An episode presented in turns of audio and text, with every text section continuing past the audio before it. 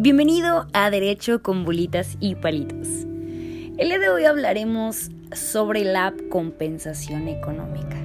¿Y qué es esto? ¿Para qué nos sirve? ¿De qué se trata? Pues precisamente es lo que les platicaré a continuación.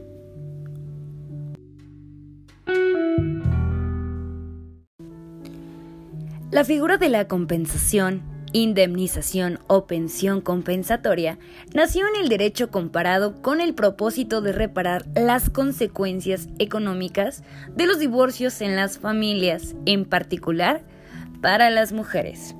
A partir del reconocimiento de que los divorcios y las separaciones de las parejas de hecho tienen un impacto negativo desproporcionado en la economía de las mujeres y sus efectos han estado ligados a la pobreza femenina, diferentes países diseñaron modelos jurídicos para responder a esta problemática. ¿Y qué significa esto? Que normalmente en un matrimonio, en una familia, nosotros tenemos a la mamá, al papá y a los hijos.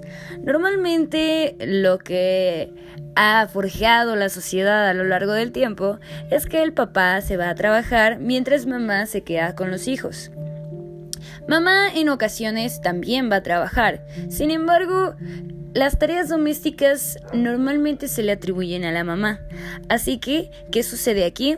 Que la mamá trabaja, además de esto llega a casa a hacer los quehaceres del hogar y todavía llega a atender a los hijos y en ocasiones llega el papá, también cansado de trabajar, y efectivamente la mamá es la que pues atiende a papá.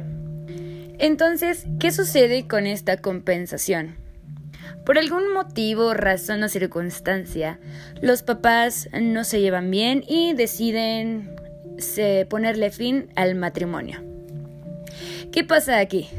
Que mientras papá generó recursos, crecimiento laboral y profesional, mamá no tuvo oportunidad de la misma manera de poder prepararse. Entonces, ha estado en casa con los hijos por lo menos la mitad del tiempo. ¿Qué sucedería con esta compensación económica?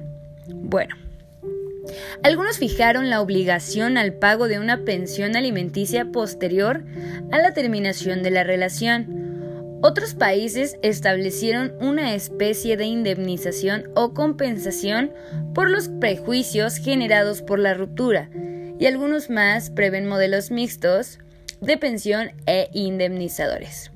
Un dato curioso es que en España y Argentina, por ejemplo, el cónyuge a quien el divorcio le produzca un desequilibrio económico que implique un empeoramiento de su situación, tiene derecho a una compensación.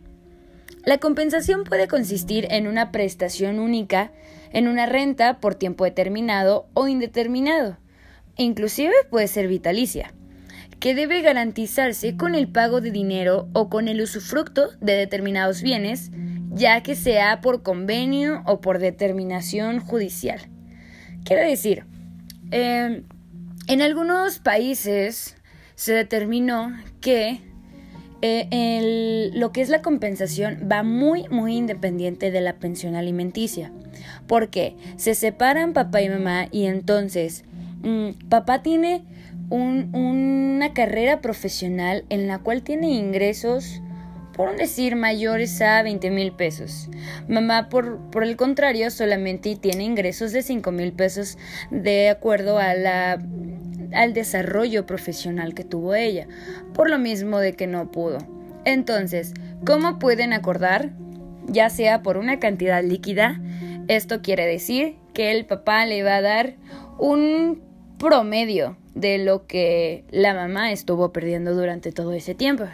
Por ejemplo, tenemos que eh, el papá dice, bueno, yo le compenso por dos mil pesos. Ok, estuvieron cansados aproximadamente 10 años. Entonces, vamos a multiplicar esos dos mil pesos, que son mensuales, por los 10 años que ella no pudo trabajar y no pudo generar. Entonces eso vendría siendo su compensación económica.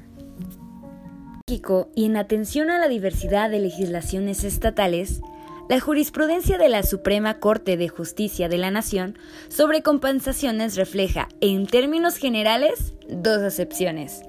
La figura se introdujo por primera vez en el Código Civil para el Distrito Federal en el año 2000 y fue reformada en el 2008, a la par de la liberación del divorcio, desde su regulación inicial se estableció una indemnización o compensación a favor del cónyuge que, durante el matrimonio, se hubiera dedicado preponderantemente al trabajo del hogar y, en su caso, al cuidado de los hijos.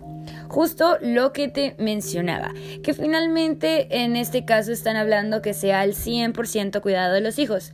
Sin embargo, yo considero que a pesar de que la, mamá trabaje, no puede eh, disponer del mismo tiempo que el papá, ya que ella también tiene la obligación mayor ah, de estar al pendiente de sus hijos. En esta primera acepción se trata de una compensación económica, pues para los matrimonios celebrados bajo el régimen de separación de bienes, eso quiere decir eh, cada quien con su cada cual. Se establece la asignación de un porcentaje hasta del 50% de los bienes adquiridos durante el matrimonio a favor de uno de los cónyuges. El propósito de disposiciones como la de la Ciudad de México fue reconocer que el trabajo del hogar o el cuidado de los hijos tiene el mismo valor que el realizado afuera, por lo que se considera como aportación económica, como si fuese un trabajo. De acuerdo con la jurisprudencia de la Suprema Corte de Justicia de la Nación, algunos elementos característicos de esta figura son que solo opera respecto de los bienes adquiridos durante el matrimonio, que tiene el propósito de reparar y no de sancionar, y que la carga de la prueba le corresponde a la parte que solicita. Una consideración fundamental es que no pretende igualar las masas patrimoniales de dos personas que terminan una relación de matrimonio o concubinato, sino resarcir los costos de oportunidad generados en el patrimonio de uno de ellos por el trabajo que aportó el patrimonio familiar. Es decir, el igualar las cantidades de ingresos que en su caso hubo desigualdad. Lo que te comentaba precisamente, que sería, si él ganaba 10 mil pesos al al, mes y ella 5 mil, en este caso tienen que ver la manera de que sea igualitario el sueldo. Entonces, él tiene que aportar una parte a ella para que la parte sea exactamente igual. Ahora, la segunda acepción que ha sido desarrollada por la Corte podría denominarse pensión alimenticia compensatoria. En tanto extiende la obligación de pago de alimentos entre cónyuges aún después de concluido el matrimonio. Dentro de esta interpretación, el derecho encuentra su razón de ser en un deber tanto asistencial como resarcitorio, derivado del desequilibrio económico que suele presentarse entre los cónyuges al momento de disolverse el vínculo matrimonial o también el concubinato. La pensión compensatoria entendida en este sentido, tiene como objetivo compensar al cónyuge que durante el matrimonio se vio imposibilitado para hacerse de una independencia económica, dotándolo de un ingreso suficiente hasta en tanto esta persona se encuentre en posibilidades de proporcionarse a sí misma los medios necesarios para su subsistencia. En este caso, el objeto sobre el que opera la asignación de bienes no es necesariamente el patrimonio acumulado durante la relación, sino que incluye los ingresos del deudor de la pensión, bajo el entendido de que durante el matrimonio gozó de un beneficio por el trabajo no remunerado de la otra parte. En este Ahora bien, es muy importante identificar las diferencias que tenemos entre la pensión alimenticia y la compensación. ¿Por qué? La pensión alimenticia es el objeto de una obligación destinada a satisfacer las necesidades del acreedor, que se otorga en forma periódica, temporal o vitalicia, y puede comprender los diversos elementos establecidos en el Código Civil, como vestido, comida, habitación, atención médica y hospitalaria, y en general aquellas prestaciones necesarias para la satisfacción de las necesidades del acreedor. Para establecer judicialmente el monto de la pensión alimenticia, se deben probar hechos que indiquen los elementos, constitutivos del principio de proporcionalidad. Esto quiere decir, así como la necesidad del acreedor alimenticio, la capacidad económica del deudor, la relación de proporcionalidad entre ambos, así como el tipo de vida familiar y social a la que se le hubiera habituado, de forma tal que no se haga un cálculo arbitrario e impráctico, que no se ajuste a la realidad de ambas partes. Así como si el, si el deudor gana mucho dinero y se le pide poco, pues finalmente no va a tener una vida, una vida a la que normalmente están acostumbrados. Entonces, ¿qué sucede? Se genera una proporcionalidad para que, para que eh, se iguale lo que es lo que se debe contra lo que se necesita. Ahora, para poder tener las diferencias claras, son que la pensión alimenticia opera para el sostenimiento futuro del acreedor alimenticio, o sea que es una situación progresiva y del tracto sucesivo, mientras que la acción compensatoria responde a un derecho adquirido en el pasado. Entonces, la pensión alimenticia es para abastecer las necesidades de la persona y lo que es la compensación es la cantidad que se va a otorgar correspondiente al trabajo que ya se realizó en el pasado de acuerdo al estar en un cuidado específico de los hijos y en una estancia del hogar. Así como la pensión alimenticia se otorga en forma periódica. Por ejemplo, quincenal, mensual o semanal. Y el pago de la compensación se debe de dar en una sola exhibición y con ello se queda extinguido el crédito. Si tienen una una una casa esta la, la, pueden liquidar al 50% y el 50% ya vendría siendo de ella, además de su pensión alimenticia. Por todo lo anterior que ya mencioné, ambas figuras son divergentes entre sí toda vez que representan diferencias sustanciales tanto en su naturaleza jurídica como en sus características particulares, además de perseguir fines totalmente distintos. La determinación del monto de la compensación no tiene que guardar, en esencia, una proporcionalidad entre la necesidad del acreedor y la capacidad económica del deudor, sino que se basa en otros elementos, como la forma en que el cónyuge acreedor contribuyó económicamente al sostenimiento del hogar, dedicándose a las labores propias de éste y, en su caso, al cuidado de los hijos, y la forma en que dicho cónyuge acreedor sufrió un perjuicio al no desarrollarse profesional y laboralmente, así como el cúmulo de bienes que el cónyuge acreedor haya adquirido durante el matrimonio entre otros elementos que, en términos de dicho precepto, debe valorar el juez, atendiendo a las particularidades de cada caso concreto para determinar el monto final y cubrirse en favor del acreedor.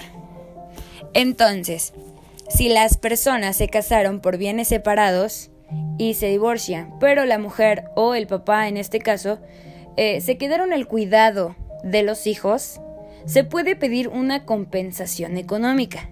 ¿Cómo se da esta compensación económica? En una sola exhibición. Además de establecer una, una pensión alimenticia que se va a cubrir una parte de los alimentos que ya mencioné anteriormente.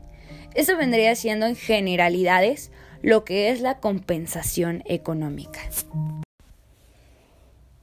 Otro dato interesante es cuando la mujer se dedica específicamente al cuidado de los hijos, que es precisamente a lo que se refiere en generalidad, no trabajó absolutamente nada y en su caso el, el papá adquirió, eh, no sé, un coche y está el nombre de él, porque obviamente se casaron por bienes separados. Esto aplica hasta el día de hoy únicamente para bienes separados.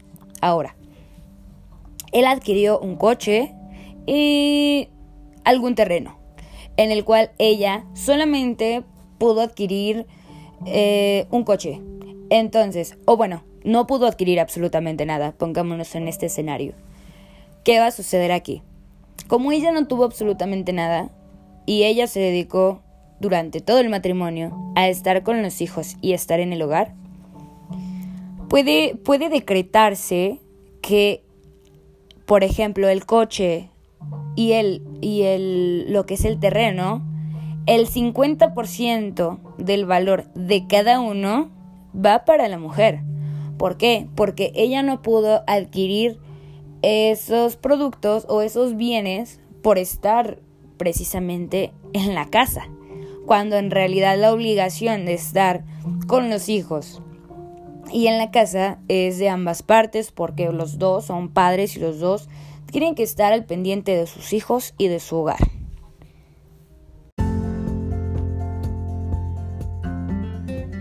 Me da mucho gusto el haberte platicado un poquito de lo que es la compensación económica. Es un tema que todavía está por estudiarse, sin embargo es de suma importancia el conocerlo, ya que al momento de solicitar o de divorciarnos y estamos en desequilibrio económico, es muy importante que tu abogado, tu asesor jurídico o tú mismo le comentes que se agregue a las cláusulas finales. ¿Por qué? Porque eso te va a asegurar una mejor calidad de vida en un futuro. Te agradezco mucho por escucharme. Esto es Derecho con bolitas y palitos. Y eso es todo por hoy.